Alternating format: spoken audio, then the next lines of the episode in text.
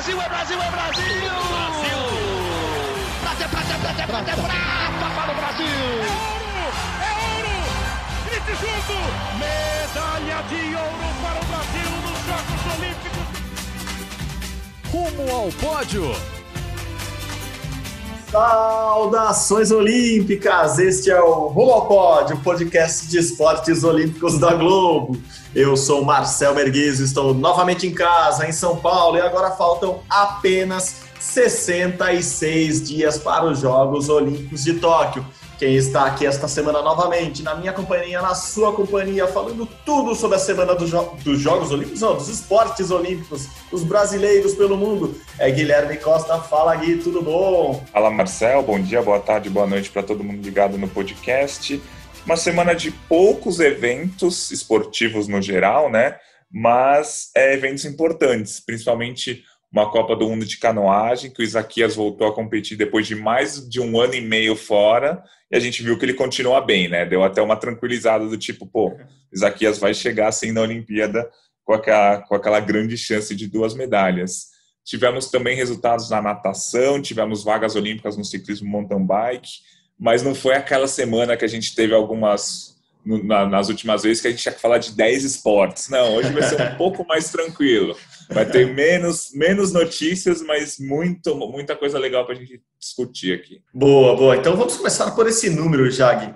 224 vagas garantidas para o time Brasil em Tóquio. Esse número foi atualizado, inclusive foi atualizado agora no comecinho da semana. Estamos gravando na segunda-feira, o podcast vai ao ar na terça. Você pode estar ouvindo na quarta, na quinta, na semana que vem. Bom, enfim, temos 224 vagas garantidas neste dia 18 de maio de 2021. As últimas vagas, uma foi um anúncio, o anúncio da Confederação Brasileira de Skate que que disse que o primeiro atleta brasileiro, o primeiro skatista brasileiro confirmado em Tóquio é Luiz Francisco Luizinho do Parque. Claro, a gente sabe que os brasileiros estão muito bem nos rankings mundiais, tanto no parque quanto no street, mas com a redução dos campeonatos, com o cancelamento de alguns campeonatos, esse ranking vai, vai sendo definido e nos finalmente Luiz Francisco no parque já está garantido. A gente sabe que devem vir as 12 vagas brasileiras é, por aí. Nesta semana tem, o, tem um campeonato muito importante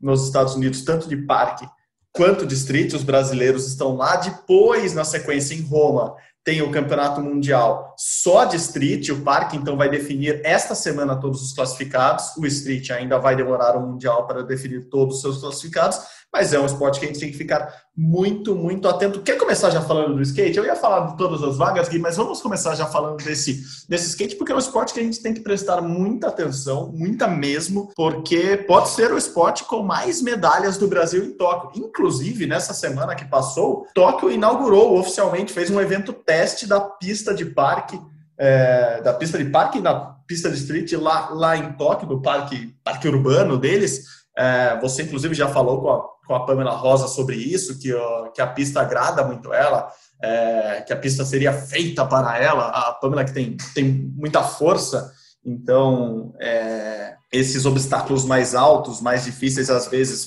é, favorecem é, a brasileira que é líder do ranking mundial e atual campeão mundial. Mas é isso, temos o primeiro classificado no skate. Vamos começar falando dele, né, Gui? Isso, exatamente. O Brasil, muito provavelmente, como você falou, vai ter 12 vagas na Olimpíada. E a gente fala muito do street feminino aqui e a gente às vezes não fala muito do parque masculino, que possivelmente o Brasil também vai ter três atletas com muitas chances de pódio, né?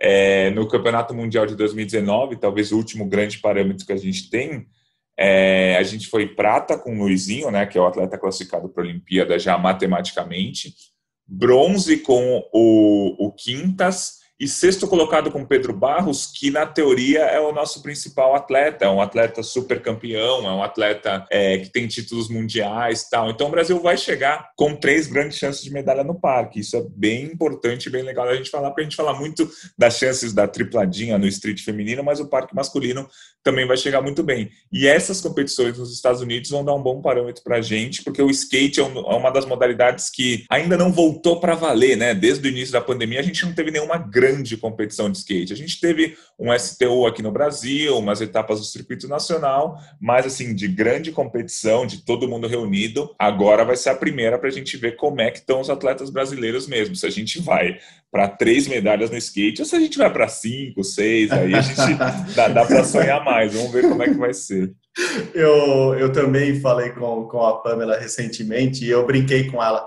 Eu falei, Pamela, a expect... a, a, a, o velho bordão lá, o meme, as expectativas foram criadas. Agora, se vocês vierem só com uma medalha ali do street, não sei se o pessoal vai ficar contente, não. Ela, não, e se vier o ouro? Não, eu sei, assim, a gente, a gente brinca, mas é, é as expectativas foram criadas. A gente brinca que podem ser três medalhas ali no street feminino e também pode ser cinco no total, seis no total. Então, qualquer resultado que não seja é, tão amplo, talvez role uma pequena decepção ali do, do da torcida brasileira, do, da, da, turma do amendoim, da galera que, que vai ficar no Brasil é, cornetando os Jogos Olímpicos de longe. A gente que vai estar lá perto também vai conectar, mas a gente fala mais disso mais para frente durante os nossos podcasts lá de Tóquio. Mas é isso, expectativas estão sendo criadas em cima desse, desse skate brasileiro, uma espécie de judô japonês, né, assim.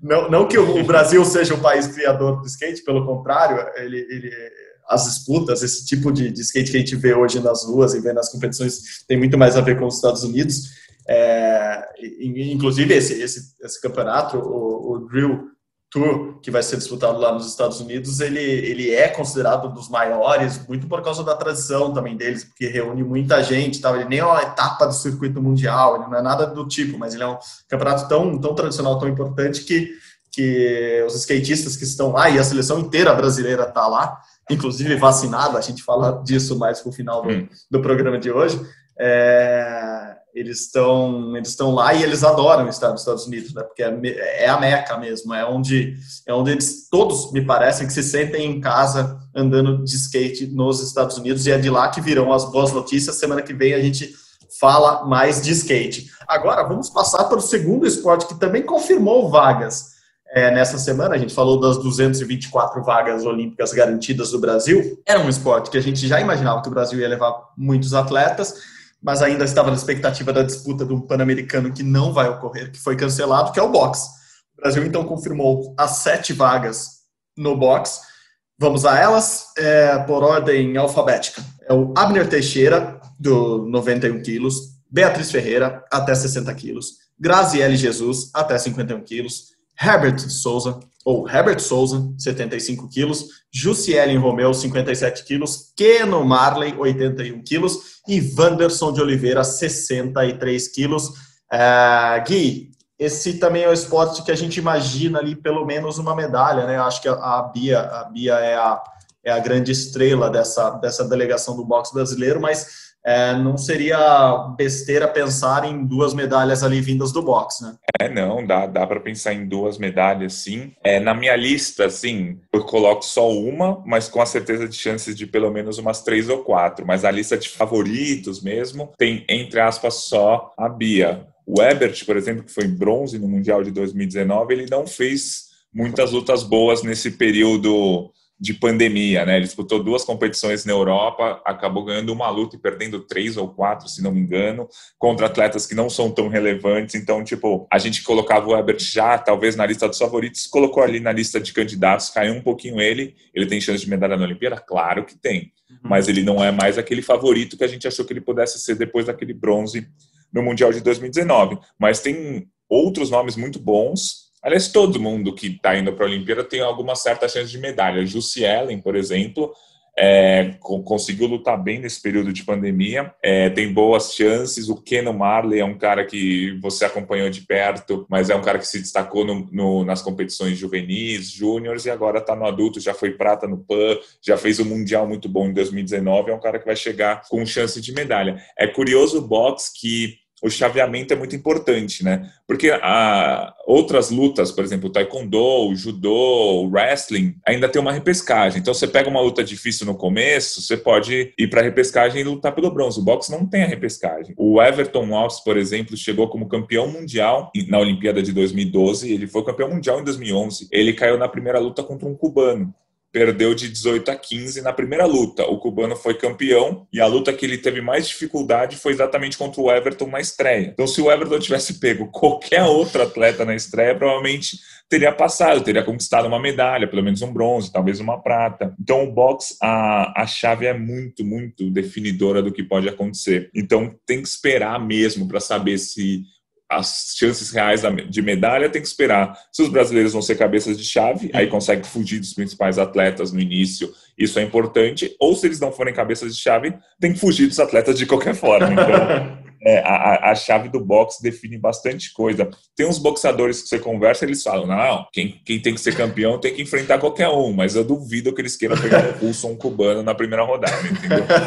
Então, é, então é isso. A, a, Bia é aquela atleta do. aquela atleta que os, os, adversários têm medo dela. Ninguém quer pegar a Bia na primeira rodada. Os boxeadores do Brasil no masculino, que não são tão favoritos, apesar de terem chances, eles têm que estudar ali para fugir de alguns atletas. A Bia, os atletas estudam para fugir dela. É, esse falou dos cubanos e no, no, no PUD Lima foi exatamente isso. Assim, quem conseguia fugir dos cubanos foi até final ou fez ou fez bronze, porque, se eu não me engano, eles saíram com medalha em todas as categorias, exceto uma, é, no PUD Lima. Então, aquela escola cubana de boxe olímpico continua existindo, apesar de menos investimento atualmente, apesar de todo o embargo que Cuba ainda sofre, e apesar de muitos atletas hoje em dia saírem da ilha para competirem ou profissionalmente ou por outros países. Então, Cuba com certeza vai ser esse, essa pedrinha no sapato de todo mundo, como você disse, os russos também, ou, ou os países da, da ex-União Soviética ali também. É, você falou bem do Kenon Marley, é, adoro o nome dele primeiro.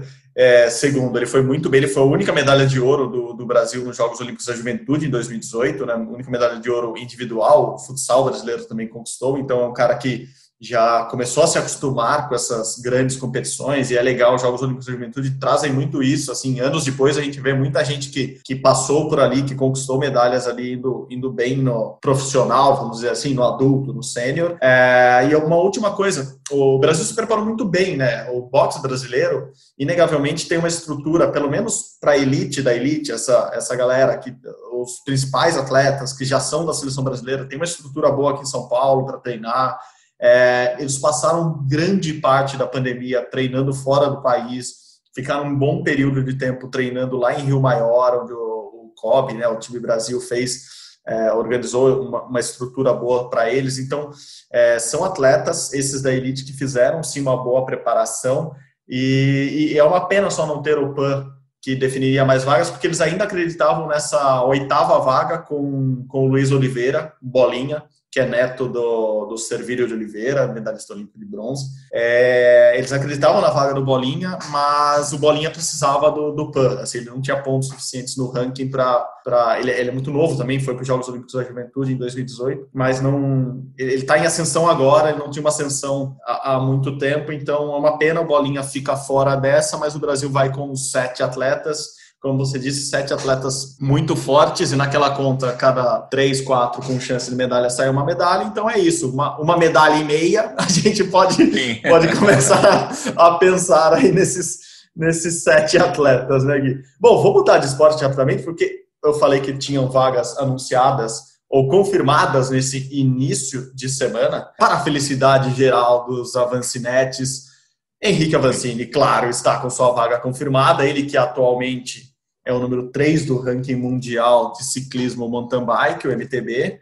É, Avancini, então, com a vaga confirmada e junto com ele, muito por causa do desempenho dele, mais duas vagas para o Brasil. Então, o Brasil terá três atletas no ciclismo MTB em Tóquio, Avancini é o nome confirmado. No masculino, pode ser ainda Luiz Henrique Cocuzzi ou Guilherme Miller. E no feminino, Raíza Golão ou Jaqueline Moura. Então tem mais uma vaga no masculino, mais uma vaga no feminino. É por aí, né? Avancini não foi bem no final de semana, não está bem nesse início de temporada, tanto que caiu no ranking. É, eu até li uma postagem dele nas redes sociais falando que estava voltando para casa depois de um início de ano complicado, e ele teve mesmo um início de ano complicado, porque ele não conseguiu viajar em um período ali para competir, depois teve restrições ali de, de, de, de voos para ir para a Europa fazer as etapas da Copa do Mundo, então o Avanci teve a preparação um pouco afetada devido ao ao problema da pandemia no Brasil, a situação pandêmica no Brasil, que proibiu ele de viajar para alguns países. Depois ele conseguiu para a Europa, não teve bom desempenho. É, agora volta para casa, volta para o Rio de Janeiro, vai subir a serra lá treinar. Enfim, Gui, a Vancini continua na sua lista aí de, de candidatos, pode surpreender, apesar do mau início. E esses dois, essas duas novas vagas do Brasil, alguma, alguma tendência, alguma chance de um levar vantagem sobre o outro? Bom, ao que tudo indica, a vaga no feminino é da Jaqueline Mourão. É, a CBC, né, a Confederação Brasileira de Ciclismo, ainda não confirmou, né? A gente está gravando o podcast na manhã de segunda-feira, e o COB também não confirmou. Mas o ranking de classificação olímpica coloca a Jaqueline à frente da Raiza, e as duas participaram da Copa do Mundo no último fim de semana, e nenhuma das duas chegaram entre as 60 primeiras, então não conquistam mais do que oito pontos é, no ranking. Então, ao que tudo indica, a vaga da Jaqueline Mourão seria histórico, seria a sétima Olimpíada dela a história dela é maravilhosa, tem 45 anos, já disputou quatro Olimpíadas de Inverno, 2006, 2010, 2014, 2018, duas de verão, 2004 e 2008, essas duas de verão no ciclismo, e agora ela está indo para a sétima Olimpíada, se for confirmado, é o que tudo indica, a, a vaga é dela. E ela já está praticamente classificada para a Olimpíada de Inverno, que é daqui a oito meses, em fevereiro do ano que vem. Então ela vai ter oito Olimpíadas, ao que tudo indica, em fevereiro do ano que vem, vai ser a, o atleta com mais Olimpíadas na história do Brasil. É, então, a, a, no feminino, a vaga provável da Jaqueline, o masculino ainda é mais, é, é mais difícil cravar quem vai pegar essa vaga, a segunda vaga no masculino. E o Henrique, ele está naquela lista dos que podem surpreender. Ele realmente, como você falou, não está no início de temporada muito bom, não ficou entre os primeiros colocados em nenhuma das duas etapas da Copa do Mundo, mas tem uma coisa que é interessante, além dele ser o terceiro do ranking mundial tal, a, o estilo de pista lá do Japão vai ser muito a cara dele, né? Ele já falou isso algumas vezes, é o estilo que ele gosta, isso pode ajudá-lo e ele vai largar muito provavelmente entre os primeiros colocados. Né? A largada do ciclismo mountain bike é tipo um grid de largada no qual o ranking mundial define. É, então ele vai largar ali nas primeiras posições, na primeira fila, né? cada fila tem 10 atletas. É essencial você estar entre os 10 primeiros do ranking mundial. Como ele é o terceiro, por mais que os resultados não estejam muito bons, ele provavelmente ou com certeza vai estar nessa, nessa primeira fila. Então ele está naquela lista dos que podem surpreender, mas não, não é favorito. Ele está nos que podem surpreender. Então do ciclismo mountain bike é isso vai ser muito legal é, se a Jaqueline confirmar essa vaga, porque é uma história maravilhosa, né? Aos 45 anos, mãe de duas crianças. E uma coisa interessante, é, ela foi para a Olimpíada 2004 no ciclismo, 2006 no esqui, 2008 no ciclismo, 2010 no esqui. Aí ela não foi para 2012 no ciclismo, 2014 esqui, não foi para 2016 no ciclismo, 2018 no esqui. Aí você pega a idade dos filhos dela, ela teve filho exatamente quando ela não foi para a Olimpíada, nem de 2012, nem de 2016. Então, é muito possível que ela teria agora mais duas Olimpíadas se ela não tivesse que parar a carreira para ser mãe. Então, ela poderia estar chegando na décima Olimpíada, porque você faz os cálculos. É, exatamente as duas Olimpíadas que ela não foi, foi foram os anos em que ela estava grávida, ou estava para ter filho, ou estava com filho. Então é, é muito curioso isso e, e, é uma, uma sina que as mulheres têm que passar, né? As mulheres esportistas elas têm que fazer uma escolha ou para a carreira para ter filho ou faz aquele cálculo perfeito de acabou uma Olimpíada já tem filho para conseguir ir na outra. Só que a Jaqueline tem uma Olimpíada a cada dois anos, então ela não consegue fazer esse cálculo de parar, ter filho, voltar e pensar no próximo ciclo porque como ela disputa verão e inverno é uma Olimpíada a cada dois anos. Então ela praticamente abriu mão de duas Olimpíadas para ter os dois filhos dela, né? Então, imagina, senão ela poderia estar chegando perto da décima Olimpíada. Então, a história é maravilhosa. Acho que a gente vai falar muito da Jaqueline, não pelas chances de medalha, porque assim ela vai brigar para ser top 20, top 15 numa Olimpíada, mas sim pela história maravilhosa que ela está escrevendo ainda. Já escreveu, mas continua escrevendo. Não, é impressionante mesmo a Jaque, ela que mora no Canadá e, e a família é muito bonita, assim, o ano passado. A gente acabou de passar o Dia das Mães agora, e no Dia das Mães do ano passado eu fiz uma, uma, reportagem com ela e ela contava disso, assim, muito disso, essa relação é muito próxima com os filhos e ela, ela é uma grande mãe também, né, assim, e essa, como você disse, é uma sina das, das atletas, né, escolher o momento certo, escolher quando, quando ter filho, e ela é uma baita mãe também do, do, dos dois filhos dela e a família é uma, é uma graça mesmo, e ela contava nessa entrevista que, que ela já previa essa dificuldade, né, do, dos seis meses entre uma Olimpíada e outra, porque ela nunca aconteceu isso com ela, porque quando ela treinava, são, eram dois anos para mudar de um esporte para outro, né, assim, ela fazia a Olimpíada de Verão, tinha dois anos ou um ano ali para se preparar inteiramente para a Olimpíada de Inverno. Agora são seis meses de diferença por causa do adiamento dos Jogos de Tóquio. Então, os Jogos de Pequim são exatamente no começo do ano. Assim, em fevereiro ela já vai estar competindo lá em Pequim, em janeiro, final de janeiro. E ela, e ela falava dessa dificuldade, como que ela ia se preparar, porque, inclusive, ia encavalar as duas classificações olímpicas, para classificar para o inverno e para classificar para o verão, ia ter um período ali de tempo que ela ia ter que fazer os dois esportes. Não tinha como, ah, parei um, começo o outro. E, e ela estava muito empenhada a participar dessa Olimpíada de Inverno em Pequim, porque ela, segundo o levantamento dela própria, é, ela, ela vai ser a primeira atleta a competir é, numa Olimpíada de Inverno e de Verão na mesma cidade, porque é a primeira vez que ocorre uma Olimpíada de Inverno e de Verão em, em países, é, na mesma cidade, exatamente na mesma cidade, né? Bom, Gui, é isso. Falamos do, das novas vagas confirmadas já pelo time Brasil é, vagas que ainda dependem muitas vezes dos nomes a serem confirmados, mas as vagas já são do Brasil. Agora vamos falar um pouco de, do que aconteceu no final de semana e teve uma competição muito importante de um esporte muito importante e de um atleta muito importante. Então, vamos falar um pouco da Copa do Mundo de Canoagem e Velocidade, que foi lá na Hungria, com Isaquias Queiroz participando, ele que já tem vaga confirmada. Vamos falar um pouco disso nos Jogos Olímpicos de Tóquio. O Brasil tem duas vagas ali na, na canoa confirmadas, além de uma do, do K1 que foi confirmada depois, mas falando de canoagem velocidade, Brasil saiu com duas medalhas, Isaquias Queiroz foi prata no C1 mil, C1 é canoa para uma pessoa, mil é mil metros, é a distância ali, e conquistou também uma medalha de bronze no C2, canoa para duas pessoas, mil metros também, na distância de mil metros, essa com Jaque Goodman, que é um novo baiano, para variar um pouquinho na canoagem, lá de Itacaré, que está competindo, que competiu com o Isaquias é, lá na Hungria.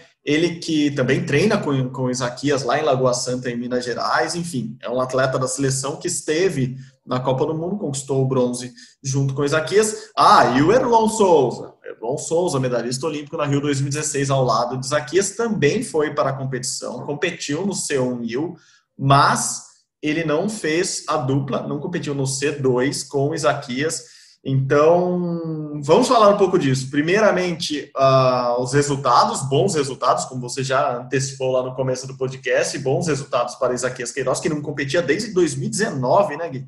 E, mas também tem essa formação da dupla do, do, do C2 para para a Olimpíada. Vamos, vamos tratar dos dois assuntos com bastante calma aqui, Gui. Vai, começa aí pelo, pelos resultados. O que você achou? É, é mesmo um bom resultado para o Brasil, certo? Isso. Falando do C1000, que Isaquias foi medalha de prata, foi um bom resultado. Ele deu para mostrar novamente que ele está entre os melhores do mundo, né? A gente não tinha muita dúvida disso, mas um ano e meio sem competir, acho que a gente é, queria uma prova que ele realmente continuava muito bem e uma medalha de prata numa Copa do Mundo é mais do que uma prova disso. Importante falar que o Sebastian Brendel, que é o alemão atual campeão olímpico do C1 mil metros, não participou da prova individual nessa Copa do Mundo e quem ganhou do Isaquias foi um outro alemão, tá? Então é, a Alemanha também está fazendo as seletivas olímpicas da canoagem delas Provavelmente Sebastian Brendel vai disputar o C1 e o C2 nas Olimpíadas. Então ele vai ser de novo o rival do Isaquias, né? Eles são amigos, o filho do, do Isaquias chama Sebastian em homenagem ao Sebastian Brendel, então eles são amigos, mas claro que são rivais dentro da água. Mas nessa Copa do Mundo, o Isaquias perdeu para um outro alemão, não foi para o Sebastian Brendel, que nem participou da prova individual, mas um resultado muito bom ali, uma medalha de prata, ganhou de outros atletas muito relevantes que estavam na prova, e então acho que é um ótimo resultado. O C2, a gente começa a ficar não com uma pulga atrás da orelha, mas a gente começa a querer entender o que está acontecendo, né? Porque o Isaquias formou dupla com um atleta super jovem, que, que é o Jaque que você falou, e conquistou a medalha de bronze numa Copa do Mundo que tinha muita gente participando. E é uma medalha de bronze numa prova olímpica, uma medalha de bronze numa, numa prova olímpica, numa prova que é disputada nas Olimpíadas, faltando dois meses para o início dos Jogos. Então a gente começa a pensar, pô, será que o Erlon não vai para a Olimpíada? Porque a convocação oficial ainda não foi. Mas, ao que tudo indica, a dupla vai ser Isaquias e Erlon, por mais que o Isaquias tenha feito essa medalha com o Jaque, mas nada foi oficializado ainda. É, o Erlon, como você falou, participou dessa Copa do Mundo, mas é, só no, no C1 individual e ficou fora da final, né? Parou na semifinal. Então, eu não vou dizer que é uma dúvida, eu ainda tenho é, quase certeza, digamos assim, que a dupla vai ser Erlon e Isaquias, mas olha, um bronze numa etapa de Copa do Mundo, faltando dois meses, com outro atleta que foi o Jaque, achei interessante, principalmente para o futuro, né? Porque, pô, vai, vamos supor que o Jaque realmente não vá para Tóquio, o cara já vai ter uma medalha em Copa do Mundo no começo do ciclo do ano que vem para os Jogos de Paris. Então, foi, gostei bastante dos resultados. Ainda teve um outro resultado legal, que o Jaque e o Felipe formaram a dupla do C2 500. Não é uma prova disputada nas Olimpíadas, mas é uma prova que foi disputada na Copa do Mundo. E eles, jovens, tal, ficaram em quarto lugar. A medalha escapou na última remada. Eles estavam brigando ali prata, bronze e quarto. Eles ficaram em quarto por menos de dois, três décimos. Então foi legal ver uma dupla sem o Isaquias e sem o Erlon, uma outra dupla quase medalhando numa etapa de Copa do Mundo. Então, é, isso é importante, saber que a canoa brasileira, na canoagem brasileira, não é só Isaquias e Erlon, tem mais gente chegando, isso é importante para o futuro. Para Tóquio, fica esse pontinho aí. Será que o Erlon não vai, Marcel? É, vamos lá. O que a gente sabe, o que a gente ouviu, o que a gente apurou no, nos últimos dias. É, oficialmente, oficialmente, o Brasil tem duas vagas garantidas para Tóquio. É, é, isso é o, o, que diz a regra, vamos dizer assim. Uma vaga, óbvio, é do Isaquias, é, a outra vaga ainda está em aberto. É, a definição só sai mês que vem, só sai em junho. Os atletas estão voltando para treinar agora em Lagoa Santa e essa fase de preparação final é que vai definir o tanto quem será a dupla do Isaquias no C2 e daí necessariamente esse atleta que for a dupla de Isaquias, ele pode disputar o seu mil. Assim, não, não, o Brasil tem essa vaga, então o atleta pode ou não disputar. É, o Isaquias, claro, vai disputar porque ele tem chance de medalha, tem chance de ser campeão olímpico. Esse segundo atleta, é isso que a Confederação Brasileira de Canoagem vai definir agora nos próximos nas próximas semanas. Né? Agora em junho tem, é, precisa sair da definição, a canoagem é só no começo de agosto, se eu não me engano, na Olimpíada. Então o Brasil ainda vai definir ainda vai eh, nomear quem vai ser o, o companheiro do, do Isaquias na, na canoa para dois atletas. Lembrando que tanto o quanto o Erlon, eles complementam ali bem o Isaquias. O Isaquias é canhoto, né, e os dois são destros, então não, não, não, haveria um problema, por exemplo, de dois canhotos ou dois destros, o que sempre dificulta um pouco mais o equilíbrio ali na canoa. Mas é isso, a definição está para sair oficialmente é, os nomes não foram anunciados ainda, então em junho teremos isso. Vamos lá, como você disse, o Erlon competiu no, no mil e o que, o que eles disseram, eles, confederação, é que o Erlon foi poupado da, da dupla com o Isaquias, mas é, conhecendo o pouco que eu conheci, como funcionava a cabeça, as estratégias, a planificação de Jesus Morlan, é, desde que ele assumiu a seleção lá atrás, antes da Olimpíada do Rio, pode ser sim uma espécie de segredo que, ele, que eles estejam guardando para a Olimpíada. A dupla é, Erlon Isaquias, que já tem duas medalhas olímpicas juntas, pode, pode estar guardando forças, é, guardando estratégias para os Jogos Olímpicos de Tóquio. Eu não duvidaria se isso acontecesse. Inclusive, o Isaquias, ontem à noite, aqui no Brasil, já madrugada lá na Hungria, participou de uma live da própria confederação e falou bastante de como foi a estratégia, como eles tá, estão se preparando para a Olimpíada. E toda a palavra que eu ouvia, eu lembrava das conversas que eu pessoalmente tive, pessoalmente ou por telefone, tive com, com, com Jesus Morlan lá em Lagoa Santa. É, ele sempre mostrava muito isso que eles continuam repetindo. É, Copa do Mundo não é a hora de dar tudo, de, de mostrar tudo que você está treinando. É, claro que o, o Isaquias usa essa expressão, é hora de ir lá bater, mas também apanhar. Então, é, não é a hora de, de, de, dar o máximo. Tanto que a planificação de treinamento é, foi feita, segundo ele próprio ontem, para o auge da forma física, mental, técnica estar em Tóquio, não agora, dois meses antes. Então, não, assim, uma medalha de prata, uma medalha de bronze, claro, são comemoradas, mas elas fazem parte de uma estratégia. Isso aqui às falou, a gente treinou para estar bem no Mundial em 2019, no qual eles conquistaram as vagas, inclusive, e agora na Olimpíada. Então a planificação está sendo muito bem feita, como era o tipo de treinamento, o tipo de pensamento de Jesus Morlan que o Lauro continua seguindo. É, o Jesus ainda falava: ah, tem atleta que é, tem canoísta, né? Que, que é leão de Copa do Mundo, que tem 20 medalhas em Copa do Mundo e não tem medalha em Olimpíada. E ele queria que, o, que, o, que os seus atletas, né, que, que o Isaquias, que o Erlon, conquistassem medalhas olímpicas e mundiais. Essas etapas de Copa do Mundo são, obviamente, muito boas para preparação, mas o, ele queria que, o, que os dois conquistassem medalhas em Olimpíadas e Mundiais. Inclusive, o Isaquias, de novo, falou ontem que um dos objetivos dele em, em Tóquio é conquistar a décima medalha do Jesus Morlan, que o Jesus, antes de treinar a equipe brasileira, treinava a equipe espanhola e o maior vencedor da canoagem espanhola de todos os tempos, o Davi Cal, era treinado por Jesus. Ele já tem três, tinha cinco lá, mais duas agora, que é o plano deles, duas medalhas em Tóquio. Jesus chegaria a, a décima medalha dele como treinador, e o próprio Jesus falava que o plano era até Paris 24, quando Isaquias pode conquistar mais uma medalha, isso tornaria, assim, com seis medalhas olímpicas, o maior vencedor de todos os tempos da, da canoagem mundial. Então, o plano parece ser seguido. Você até falou do C2 500, que o Jaque remou lá na Hungria, o C2 500 que é a prova olímpica, e para Paris, para Paris 24. E o Isaquias falou disso ontem. Rapidamente, ele logo voltou o foco para Tóquio, mas ele falou: que bom que, que em Paris as provas são de 500 metros, porque ele falou que não aguenta mais treinar para mil metros, que é muito cansativo, que é muito desgastante. É, foi por isso mesmo que ele desistiu da prova do, do, do C1 500 na metade lá na Copa do Mundo, porque ele estava cansado, assim, estava cansado das provas de, de mil metros, e ele falou que o treinamento para mil metros é muito desgastante, claro, mais velho, aqui tem 27 anos,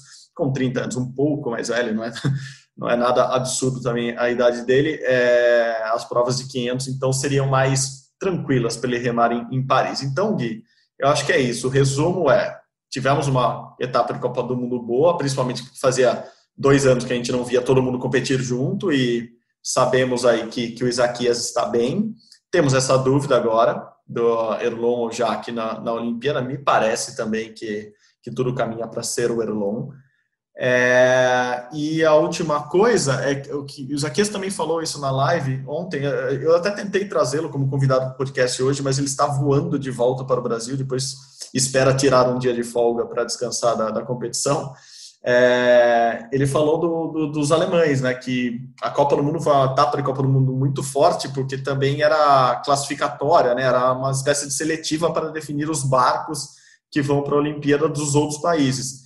Então, ele falou muito dos alemães, e aparentemente está preocupado sim com tanto com o Sebastian, que é o que, que também dá nome ao, ao filho dele, o grande ídolo dele, mas também o grande rival dele é, mas, além do Sebastião, ele está preocupado com os outros alemães. Ele, ele, ele, elogiou bastante os barcos alemães, então, tanto no C1 quanto no C2, esperemos competição bem acirrada por medalhas nas Olimpíadas. Mas estou contigo, fiquei feliz pelos resultados e agora é esperar, esperar essas próximas semanas a definição do, do time brasileiro, que é um time, uma dupla que com certeza brigará por medalha, seja com o Jacques, seja com com, com o Erlon. É, é, por aí, né, Gui? Acho que o, o, resumo da, da canoagem em velocidade nesse fim de semana passa por aí. É um esporte que a gente acompanha até pouco, né? É um esporte recente do Brasil, tem pouca competição, eles competem pouco mesmo, mas essas, essas pistas que eles dão durante o caminho fazem a gente imaginar como, como pode ser a Olimpíada. Isaquias está na sua lista de favoritos ao ouro ainda? Me lembra aí. Sim, o Isaquias no individual está na lista dos favoritos ao ouro e na dupla está na lista dos favoritos à medalha, digamos assim, não necessariamente ao ouro, porque eu acho que o C2000 é muito mais embolado do que o C1000.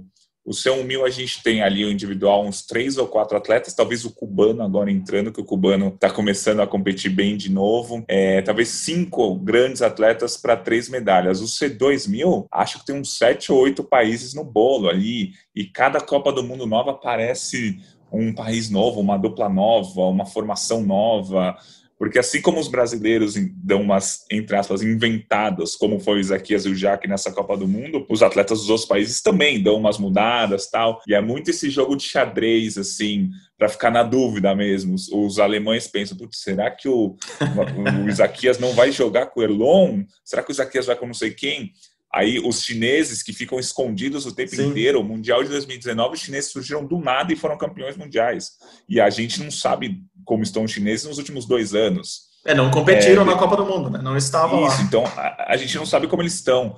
E o, mesmo o Isaquias e o Erlon, a gente só imaginava que eles estavam bem porque eles estão acostumados a não competir. Então, geralmente eles competem duas, no máximo três competições em um ano. Em 2020 eles não competiram nenhuma vez eles não devem ter sentido tanta falta é, se a gente comparar com atletas de outros esportes que geralmente competem 10, 12, 14 vezes no ano e não tiveram nenhuma competição em 2020. E outra coisa que a gente sabe que o Isaquias Erlon e a seleção de canoagem ali do Brasil não parou de treinar em nenhum momento na pandemia. Nem em março do ano passado, nem no, na segunda onda ali no fim do ano, em nenhum momento eles pararam de treinar. Então os treinos seguiram é, a risca como, como estavam previstos. O resultado a gente viu. O Brasil, com certeza, independentemente do que acontecer, vai chegar com duas grandes chances de medalha na canoagem no C1000 com o Isaquias e no C2000 com o Isaquias e alguém. Eu ainda acredito que possivelmente ou provavelmente seja o Erlon, mas mesmo que seja o Jaque, a gente viu que eles estão competitivos. Então, acho que é isso que a gente pode esperar da canoagem ainda. Muitas dúvidas, poucas respostas, mas a certeza que o Brasil vai ser, vai ser sim, favorito ao pódio. Você me fez lembrar de dois pontos. É, o primeiro, você falou do, do, do, cubano, e daí, tanto o cubano no, no C1 quanto os cubanos no C2, Uh, o Isaquias falou que tem que ficar atento mesmo a eles, porque eles cada eles fazem provas separadas. O Isaquias compete em todas as provas. O Isaquias é, é, alguém fora de série. O Isaquias, se fosse atletismo, ele correria bem os 100 metros rasos e os 400 metros rasos. Então, que é algo que é totalmente incomum. É, ou até mais que 400, corresse os 800 metros rasos. É, porque ele é bom no, no nos 200 da canoagem e no 1000, assim, é algo totalmente comum. E o normal é acontecer como ele disse que os atletas cubanos fazem. Tem um atleta específico para o barco para o C1 1000, específico, dois específicos para o barco C2 1000. Então eles conseguem se concentrar no treinamento específico dessas provas. O Isaquias não, ele compete em tudo. Isso de cara traz um problema. Por exemplo, o Isaquias consegue treinar com o parceiro no, no barco para dois é, duas vezes por semana, às vezes. É, apenas, é pouco. Ele treina todo dia, manhã e tarde, mas treina duas vezes por semana só com o parceiro. É, isso atrapalha na competição? Não, a gente já viu que não atrapalha, que no final das contas é, é um treinamento tão bem feito, tão bem planificado, que na hora da competição dá resultado. Mas atrapalha, por exemplo, em competições como essa Copa do Mundo, que o, Uh, as baterias são todas na sequência, então às vezes ele tem que competir no C2, C2000, no C1000 e na sequência já tem o C2500. Então ele cansa, o C1500. Foi o que aconteceu, ele cansou.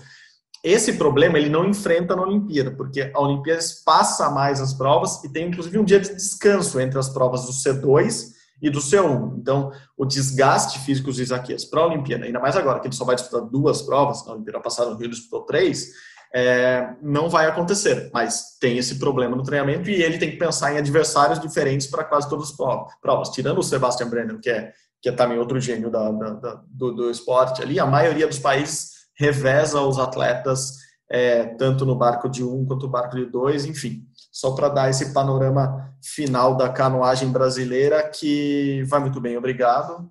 Está muito bem treinada e, como a gente está vendo, está também preparando para as, as, próximas gerações, as futuras gerações. Isso que eu acho que é o mais importante. A gente tem alguém fora de série é, nessa geração, mas aparentemente estamos treinando e formando uma próxima geração também boa num esporte que a gente não tinha nenhuma tradição há, há alguns anos atrás. Gui, vamos passar para outro esporte que é praticamente é muito parecido, é disputado na mesma forma, nos mesmos, também é com barco, também tem remo, também é em lagoa, em rio, mas tem, tem algumas diferenças clássicas ali, que é o remo. O Brasil teve chance de classificar mais atletas para o remo neste final de semana, mas não conseguiu, então iremos para Tóquio apenas com Lucas Vertin, é uma vaga só do Brasil no remo. Você, infelizmente, no podcast não pode fazer aquela clássica demonstração sua de como, como são diferentes os esportes é, em vídeo isso fica muito melhor. Mas é isso, né, Gui? Infelizmente no remo ficamos só com uma vaga em Tóquio, certo? Exatamente. É, resumidamente, o remo você rema de costas para a linha de chegada, a canoagem você rema para frente, você rema de frente para a linha de chegada. Essa é uma das diversas diferenças que tem entre remo e canoagem. Parece que é a mesma coisa, mas são muito diferentes. E os resultados aqui no Brasil também são muito diferentes. Enquanto a canoagem vai chegar na Olimpíada como favorita a duas medalhas, o remo vai chegar só com um atleta só, como você falou, o Lucas, que se classificou pelo Pré-Olímpico das Américas, lá em março, aqui no Rio de Janeiro, aqui no Brasil, né? Estou em São Paulo, mas aconteceu aqui no Rio de Janeiro. E aí a gente teve um pré-olímpico intercontinental na Suíça no fim de semana, é, cada embarcação, né, cada prova dava duas ou três vagas, dependendo da prova para a Olimpíada, mas os brasileiros não conseguiram chegar na final do pré-olímpico, foram até a semifinal e aí pararam. A gente teve três embarcações lá, né, o 200 com Gabriel e com William, o esquife duplo peso leve com a Isabelle e com a Vanessa, o esquife duplo peso leve masculino com Evaldo e Emanuel, as três embarcações não foram nem para nem foram para a final. A final são com seis barcos, seriam duas ou três vagas.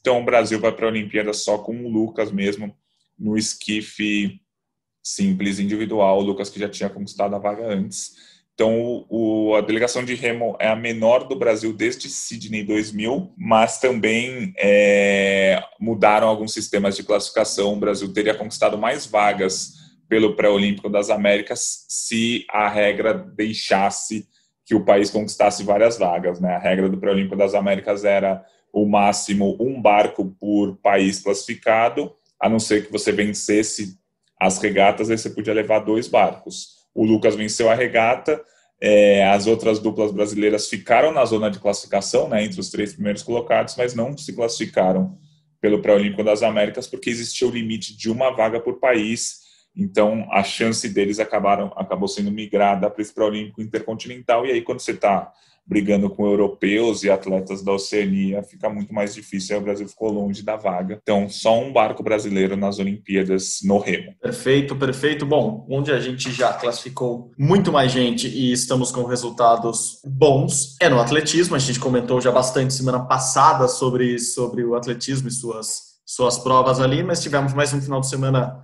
é, com resultados bons nos Estados Unidos, onde os atletas, ah, basicamente a seleção brasileira está competindo e treinando atualmente. Acho que o maior destaque é o Almir Cunha, né, o Almir Júnior, é, que é matogrossense, mas treina na Sojipa, no Rio Grande do Sul. Ele ganhou o ouro no salto triplo é, e, como toda a prova do atletismo, mais importante até do que ah, ganhar a competição é o resultado que se faz. Ele, ele saltou 17,14 é o atual líder do ranking sul-americano. Claro, o, as competições estão começando no ano, mas é um bom salto. O Palmeiras que vinha saltando bem, vinha queimando algumas, alguns saltos, mas já estava saltando bem acima dos 17. ele tem que chegar ali próximo, perto do próximo.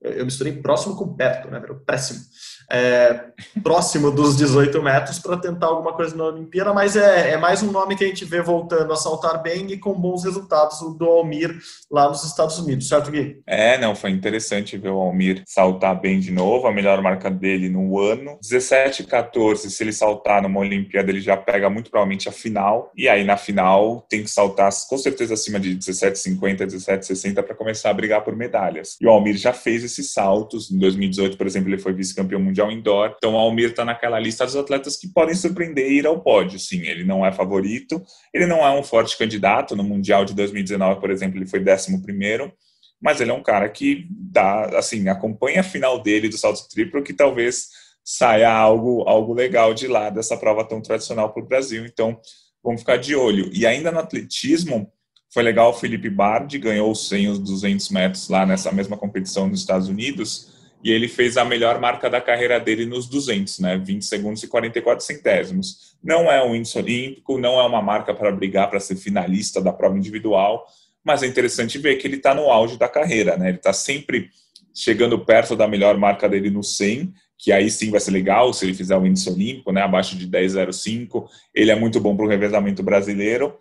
E essa, essa marca nos 200 mostra que ele está bem, que ele está na melhor fase da carreira mesmo. E vai ser interessante acompanhar o Felipe na Olimpíada. Então, legal também o PB, né, que a gente chama Personal Best da carreira dele. Não, boa. É, eu pensei que PB era a abreviação do nome dele, mas é FB, né?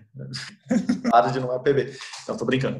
E falar em abreviações, o Paulo André, que gosta de falar, é, o Paulo André, que é o único que tem, tem um índice já abaixo dos 10,05 para os 100 metros na Olimpíada.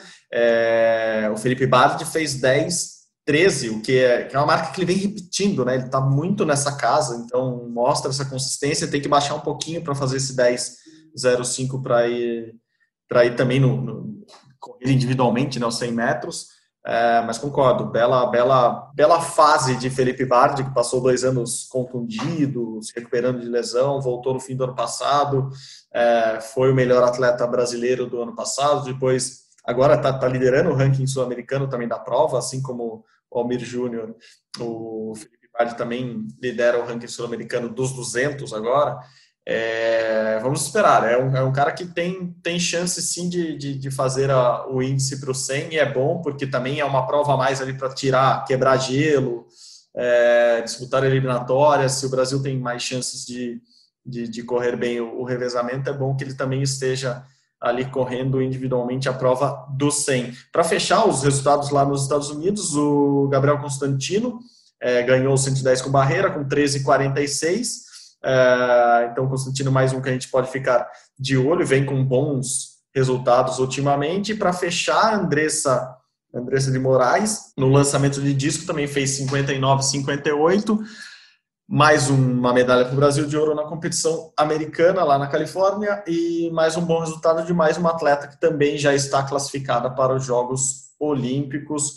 Bons resultados. O atletismo vem vem numa boa toada, né? Vem vem vem com resultados regulares. Eu falei que tinha bastante gente classificada, já são 28 vagas. As vagas devem devem aumentar agora um pouco. A gente vai ter sul-americano é, que, é, que, seria na Argentina, mudou para o Equador. Depois, na sequência, temos o Troféu Brasil aqui em São Paulo. Então, devem sair mais vagas para o Brasil, mas eu acho que os principais atletas começaram a entrar nesse ritmo de competição. Né? Acho que, enfim, começou a temporada do atletismo. Vai ser bem legal. O sul-americano, que é muito importante, vai ser dia 29 e dia 30 no Equador. É muito importante porque a gente, o revezamento 4% feminino vai poder tentar melhorar o tempo para fazer o índice para as Olimpíadas e é muito importante porque a regra para a classificação olímpica desse, dessa temporada mudou um pouco, né, para Tóquio. É, tem os índices, claro, quem fizer o índice está na Olimpíada, mas as outras vagas vêm pelo ranking mundial. E o sul-americano vale muitos pontos para o ranking mundial. Vale muito mais você ganhar um campeonato sul-americano e subir no ranking mundial do que você ficar tentando fazer o índice em várias provas ali, pequenas, campeonato paulista tal. Então vai ser muito importante para quem está brigando para ir para a Olimpíada mesmo que não faça o índice, que ganhe o sul-americano. Porque aí você ganha pontos no ranking mundial para tentar a classificação. Então, por exemplo, vou dar um exemplo aqui do salto em altura. São 32 vagas na Olimpíada destinadas para o salto em altura. Se não me engano, a última vez que eu vi, só 18 ou 19 atletas no mundo tinham feito o índice olímpico. Então, sobram 14 vagas pelo ranking mundial. Então, você vencendo o Sul-Americano, você conquista pontos no ranking mundial para pegar uma dessas 14 vagas que sobram. Então, por mais que você não faça o índice, o índice do salto em altura masculino é difícil, é 2,32, se não me engano. Com 2,36 você já está brigando por medalha. Então, o índice é muito forte. Uhum. Então, se você ganha um Sul-Americano com 2,25, 2,28, você ganha pontos e praticamente garante uma vaga na Olimpíada pelo ranking mundial. Então, o Sul-Americano é muito importante e ainda bem que vai acontecer, né? Porque ia ser na Argentina Aí foi cancelado, ficou umas duas ou três semanas aquela dúvida: vai ter, não vai ter, onde vai ter, como vai ter, por que, que vai ter. E aí o Equador pegou para si e vai conseguir abrigar o sul-americano, que é muito importante para o continente inteiro. A gente fala dos brasileiros, mas é os, do, os 13 países que disputam esse sul-americano vão ter as mesmas chances do Brasil de conseguir Sim. subir no ranking.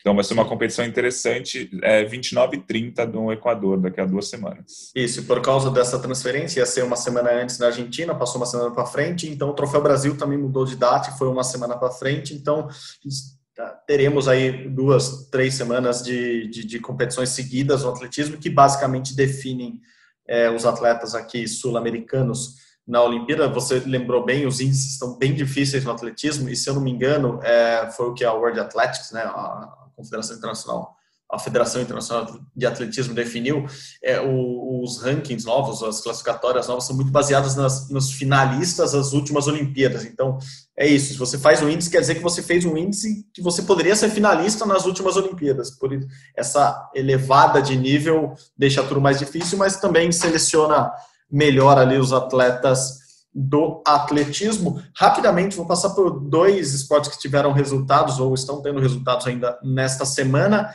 É, natação, o Bruno Fratos nadou 50 metros livres nos Estados Unidos. Desta vez ele perdeu para Caleb Dressel, o americano que é favoritaço ao, ao ouro ou ao pódio olímpico.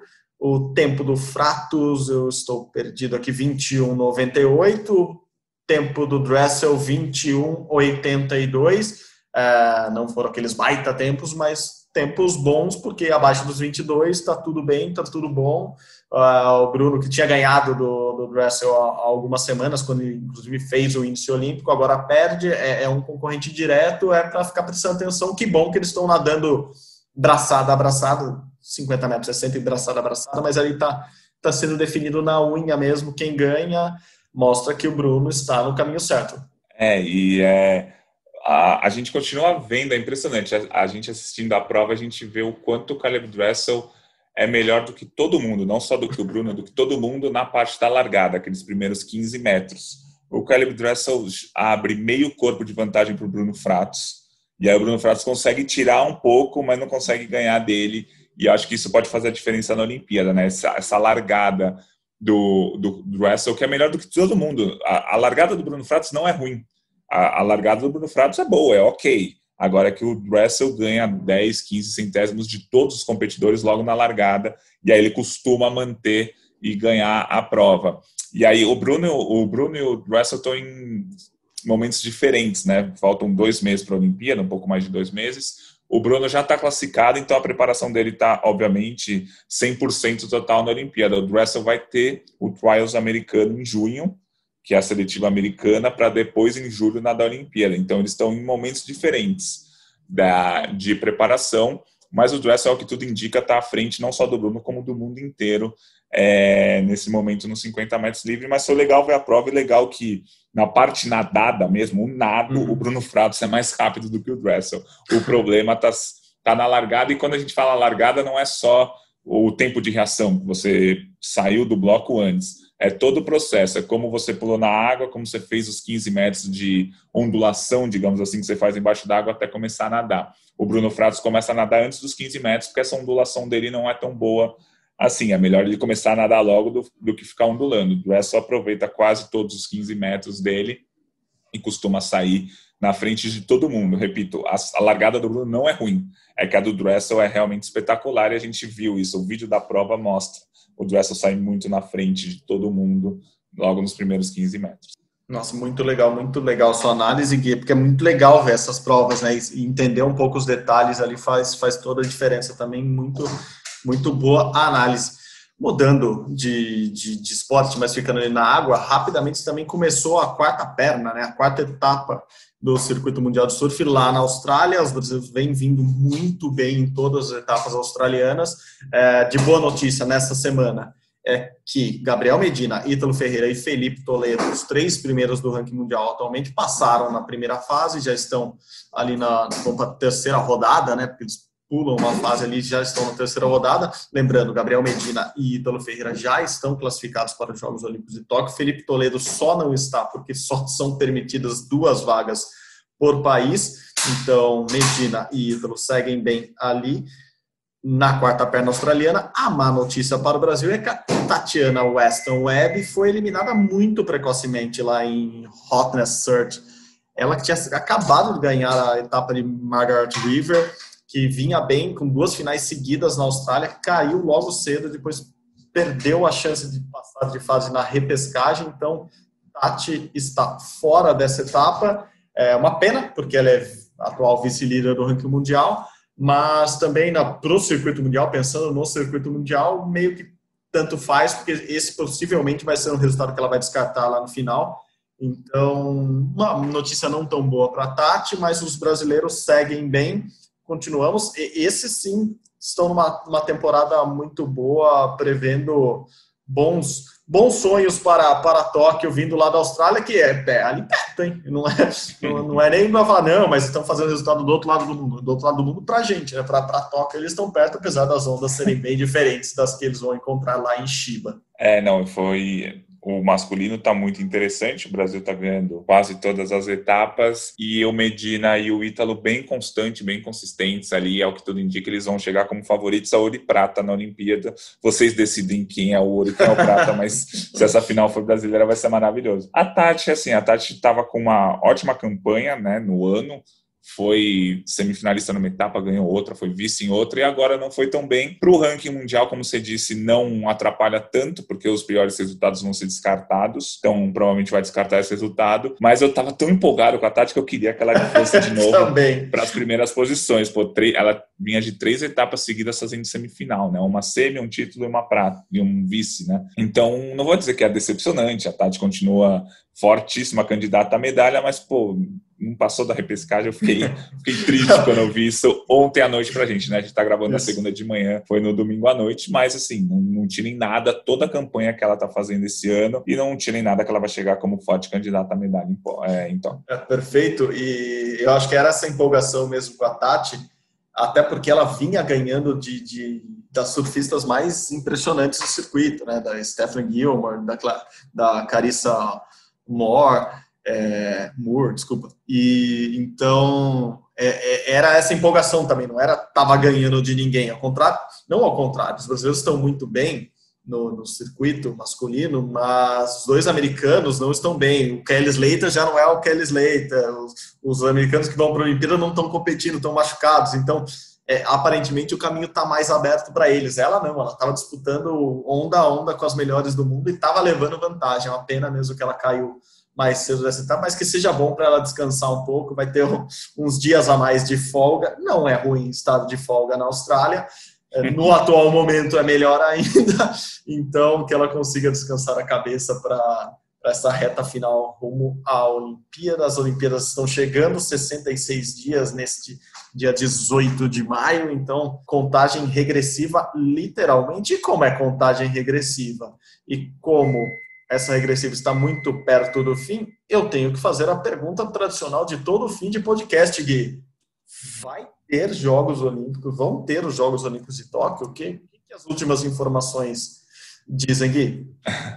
Ó, as últimas informações dizem que vai ter Olimpíada, sim, ao que tudo indica, tá tudo certo lá em Tóquio para a gente ter a Olimpíada. E saiu uma nova pesquisa da Kyodo News, né, que é a principal agência de notícias lá do Japão, sobre o quanto a população quer a Olimpíada ou não quer a Olimpíada. A gente vem falando há algumas semanas que a população lá não quer a Olimpíada porque por causa do coronavírus, né? Vai chegar 20 mil pessoas de 200 países diferentes lá e a população está assustada, principalmente porque os casos lá estão crescendo. É, cresceu os casos no Japão quer dizer que são 6 mil casos diários, mas é, é a, a tal da quarta onda chegou lá e, e a população está assustada. Aí nessa pesquisa mostra que 57% da população não quer o evento, é, não quer a Olimpíada lá no Japão, 37% é a, é a favor da, da Olimpíada, essa soma não dá 100 porque o resto diz não saber o que acha ou não. Então, assim, 57% da população japonesa é contra a Olimpíada, 37% é a favor. Se você comparar com uma pesquisa feita em março, março 63% eram contra, e 27 era a favor, ou seja, a favor dos jogos cresceu 10% e contra os jogos caiu 6%. A maioria continua não querendo as Olimpíadas lá, 57%. Mas como a gente já comentou aqui, é, sempre que um país ou uma cidade vai sediar uma Olimpíada ou uma Copa do Mundo, a rejeição é grande lá, né? Porque uma Olimpíada é muito dinheiro envolvido para um evento só e as pessoas querem dinheiro envolvido em outras coisas que são mais importantes. Então, aqui no Rio de Janeiro, por exemplo, tinha uma grande rejeição à Olimpíada, mesmo sem pandemia. É, a Olimpíada de Londres teve uma grande rejeição dentro de Londres, mesmo numa época em que não existia a pandemia. Então, sempre a cidade sede tem essa rejeição. É que a rejeição de Tóquio está maior mesmo, muito por conta da pandemia, Mas isso é meio normal, né, Marcel? Você, é, sim. você lembra bem, você ficou no Rio de Janeiro um mês antes da Olimpíada e você percebeu que o pessoal não estava querendo muito, né? É, eu lembro muito do. Enfim, eu sou paulista, sou nascido no interior de São Paulo, conheço o Rio, já tinha ido outras vezes para lá, mas eu meio que me mudei para o Rio de Janeiro é, antes dos Jogos Olímpicos de 2016, fiquei um bom tempo lá. E para mim era claro isso, a rejeição que o, que o povo carioca tinha, é, a Fluminense até tinha em relação aos jogos. Eu até anotei essa a última pesquisa que eu vi, era, um mês antes da Olimpíada, Gui, é, dava aqui, ó, metade dos brasileiros é contra a Olimpíada do Rio, que é basicamente o que está acontecendo no Japão. Segundo levantamento é, do Datafolha, que é o Kyodo News de lá, né? O Kyodo é basicamente o Datafolha daqui, então é ligado ao principal jornal, é como a Folha de São Paulo aqui. É, 63% dos brasileiros acreditam em mais prejuízos do que benefícios da Olimpíada em 2016. Isso há um mês da Olimpíada, a gente está chegando quase um mês, estamos a dois meses da Olimpíada de Tóquio, e, e é basicamente a mesma proporção de quem não, não acredita que a Olimpíada traga benefícios. É, no Rio, claro, não tinha uma pandemia, tinha a zika, tinha a dengue, tinha muitos assuntos que permeavam ali a organização dos jogos meses antes, é, comissões ou comitês internacionais falando que não, não viriam para o Rio por causa do, do, do zika vírus da época. Mal sabiam que seria o coronavírus quatro, cinco anos depois. Né? E, mas enfim, pesquisa entre os brasileiros também mostrava essa rejeição, como você bem lembrou, Londres tinha uma rejeição enorme em relação à, à Olimpíada também. Em Pequim, claro, a gente não sabia porque não, não, não, não são muito confiáveis essas pesquisas populares entre os chineses, muito por causa do governo lá. É, volta, Atenas também, muita rejeição. A Grécia vivia uma crise terrível na época, enfim. Se pegar só essas Olimpíadas do, do século, a gente tem uma rejeição muito, muito grande, normal do povo, mas, como você disse, é totalmente compreensível que o, que o povo japonês, que os japoneses não estejam nada afim de, de receber é, milhares de, de pessoas de diversos países no seu, no seu país agora, que a pandemia, mesmo que em padrões abaixo do que a gente está vendo no Brasil, porque o Brasil está descontrolado mesmo, é, há um aumento novamente, há um aumento do número de casos. Então, os japoneses estão sim preocupados com toda a razão. Um, uma das, eu ia, ia, dizer, uma das vacinas para isso, para tentar melhorar a, a, essa relação do Japão com a organização dos Jogos, é a própria vacina.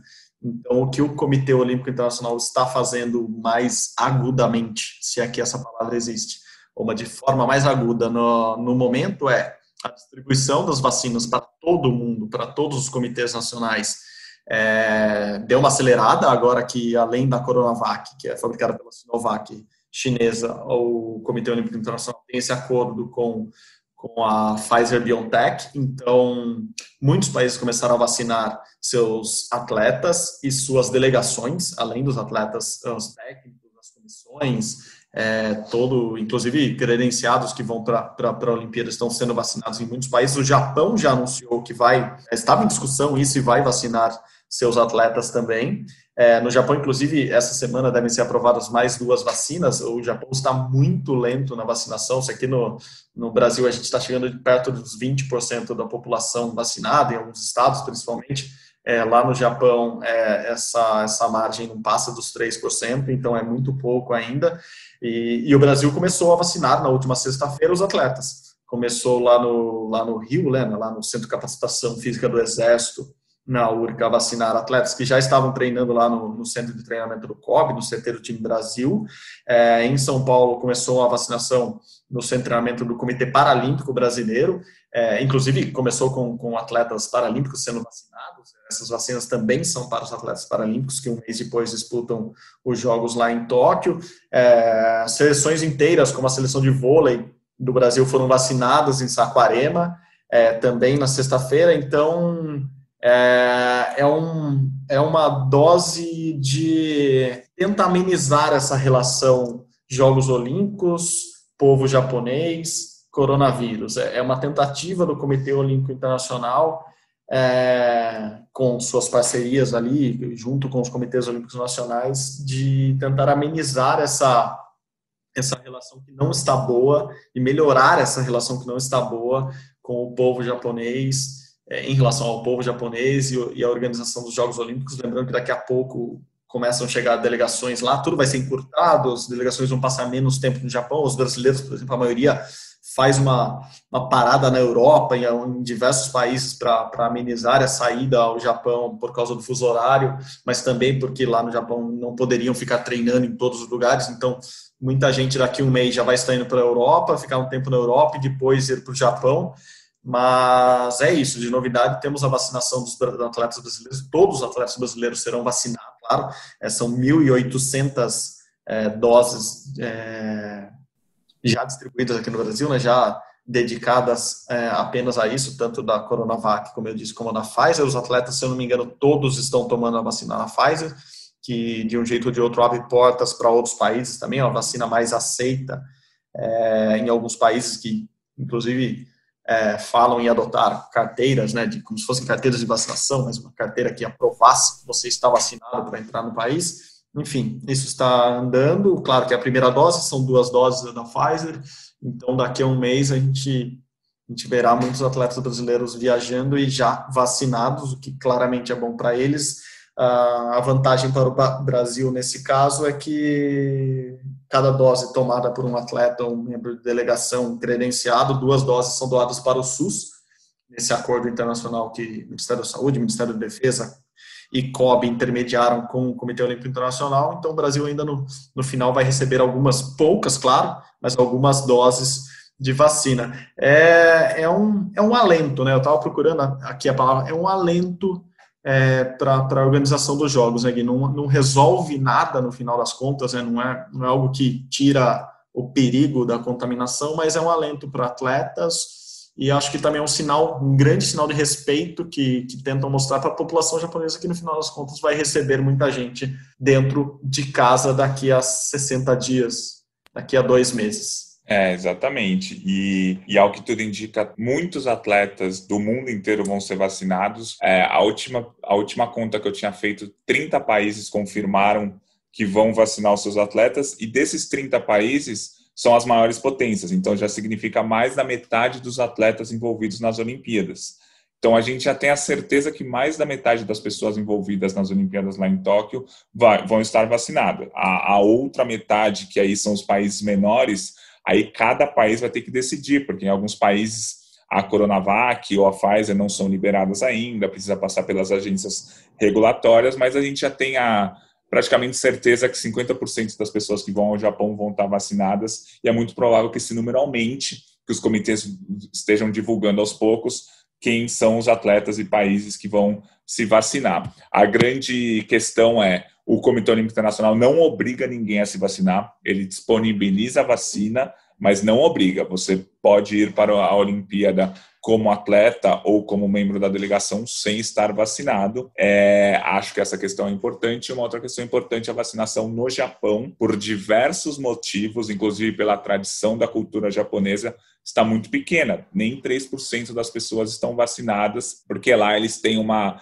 reticência maior às vacinas. Eles não são aquele grupo anti-vacina que tem nos Estados Unidos, que tem aqui no Brasil, que acha que a vacina vai ter um chip em você. Eles não são isso. Mas eles têm uma outra cultura que demoram para acreditar nas vacinas é, e eles têm uma disciplina muito forte para evitar as doenças. Eles usam máscaras há muito e muito tempo, muito antes dessa pandemia, antes até da pandemia de 2009, da epidemia de 2009.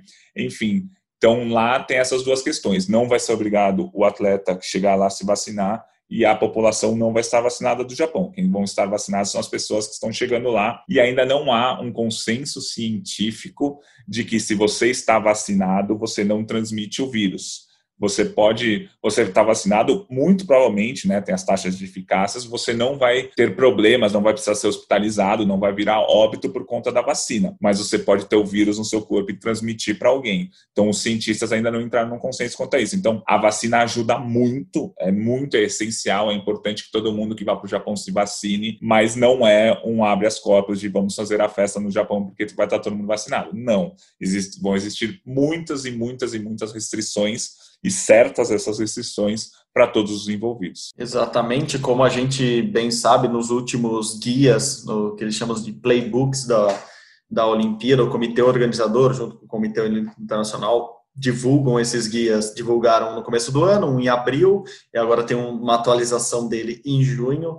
É, nesses guias, eles são muito claros, dizendo que a vacina não é obrigatória para entrar no Japão, para participar dos jogos ou, ou, ou para estar envolvido ali, credenciado nos jogos. Então, é isso, é bom reforçar, porque é uma pergunta que as pessoas sempre falam para a gente, né? Sempre fazem para a gente, né, Gui? Além da pergunta se vai ter Olimpíada, mas se, se vai ser obrigatório ter, ser vacinado para participar dos Jogos ou para estar no Japão, não, não vai ser, não vai ter um veto, mas nesses guias há regras muito claras, por exemplo, é, que as pessoas vão ter que se é, ser testadas com 96 horas antes da viagem, 72 horas antes da viagem, quando chegam ao Japão da viagem, e depois elas passam alguns dias, ali os primeiros dias é, em quarentena, é, podendo ser testadas novamente, e depois, para os atletas, por exemplo, a gente sabe que eles serão testados provavelmente todos os dias é, que estiverem na competição. Então, vai, vai, a testagem vai ser algo muito forte. Eles recomendam, claro, o distanciamento social, recomendam sempre o uso de máscaras, a não ser quando você está comendo, bebendo ou dormindo. É exatamente essa expressão que eles usam. É, a gente, nós jornalistas, teremos é, meios diferentes de entrevistar as, os atletas, as pessoas, a circulação não será aberta para todo mundo, é, dificilmente alguém usará transporte público, porque eles estão recomendando que as pessoas não usem transporte público, ou seja, é, vai ser uma Olimpíada bem, bem diferente do que a gente está acostumado é, do que a gente viu. Espero, sim, que, que, que as coisas estejam melhores no Japão para que haja um mínimo de congraçamento mundial, que não seja apenas uma competição que você vai lá, compete, sai e volta. É, e também espero, e isso acho que a gente está vendo já nos últimos dias, últimas semanas, últimos meses, que seja uma Olimpíada num nível técnico bom. Lá no começo a gente chegou a falar disso, que talvez fosse uma Olimpíada mais complicada, mas não, a gente está vendo recordes mundiais sendo batidos, está vendo grandes marcas sendo, sendo feitas por aí, então aparentemente o nível técnico dessa Olimpíada não será tão afetado, é, ou talvez nem seja afetado, assim, é difícil saber agora, só depois, tendo um balizamento de recordes mundiais, recordes olímpicos que foram batidos lá, mas é, já que essa, essa parte técnica não vai ser afetada, já que a gente espera que tudo esteja melhor, então seja uma Olimpíada primordialmente saudável, é, com paz e com, com todo mundo bem lá, que é isso que eu acho que é o mais importante agora, tanto quem for para lá quanto quem já está lá no Japão esteja bem de saúde, é, que não sejam jogos diferentes também por isso, por, por, pelos casos de coronavírus lá. Tomara que a gente saia no último dia e noticie que nenhum caso de novo coronavírus foi detectado durante os Jogos Olímpicos, seja com quem chegou, seja com quem já estava lá. É isso, né? Terminamos com com, com essa mensagem ou com essa esperança de dias melhores, e dias melhores são os próximos 60 dias, depois teremos mais alguns dias lá em Tóquio, então que os próximos 90 dias tudo ocorra bem e daqui para frente que tudo se resolva nessa pandemia é a nossa torcida. Se estamos torcendo por alguém aqui, é contra o coronavírus, né? É a favor Exatamente. da saúde das pessoas. Valeu, Gui. Obrigado de novo, hein? Valeu, Marcel. Sempre um prazer fazer o podcast com você. Um abraço aí para todo mundo. Valeu, Guilherme Costa, que produz comigo e apresenta o podcast Rumo ao Pódio, podcast de esportes olímpicos aqui da Globo. A edição do podcast de Bruno Palamin e Pedro Suaide, a coordenação de Rafael Barros e a gerência de André Amaral. Você encontra nosso podcast lá na página do GE, ge.globo barra Rumo ao Pod, todos os episódios estão lá, ou você vai no seu agregador de podcast favorito. Muito obrigado a todos pela companhia novamente. Até semana que vem. Saudações olímpicas. Tchau, tchau.